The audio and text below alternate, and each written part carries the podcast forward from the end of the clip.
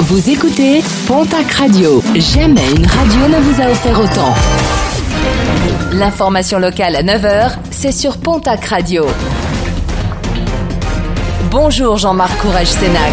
Très belle matinée. Un accident du travail spectaculaire hier à Longtemps dans les Pyrénées-Atlantiques.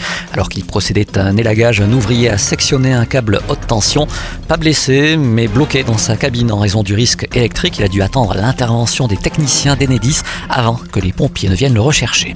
L'ouverture ce mardi à Lourdes de l'Assemblée plénière des évêques de France, une réunion très attendue et qui fait suite à la publication en octobre dernier du rapport de la commission indépendante sur les abus sexuels dans l'Église.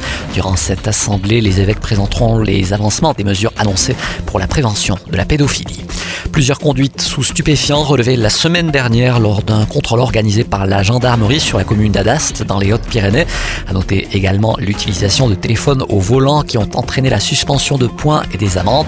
À noter que les gendarmes aux Pyrénéens ont également dernièrement contrôlé le pilote d'une moto à 130 km/h sur la AD 921A à hauteur de l'Anne, une portion normalement limitée à 80. Son permis lui a été immédiatement retiré et sa moto a été placée en fourrière.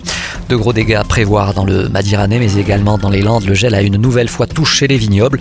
Pour le président du syndicat de défense et de contrôle des vins de Tursan, les dégâts devraient être plus importants que ceux déplorés l'an dernier.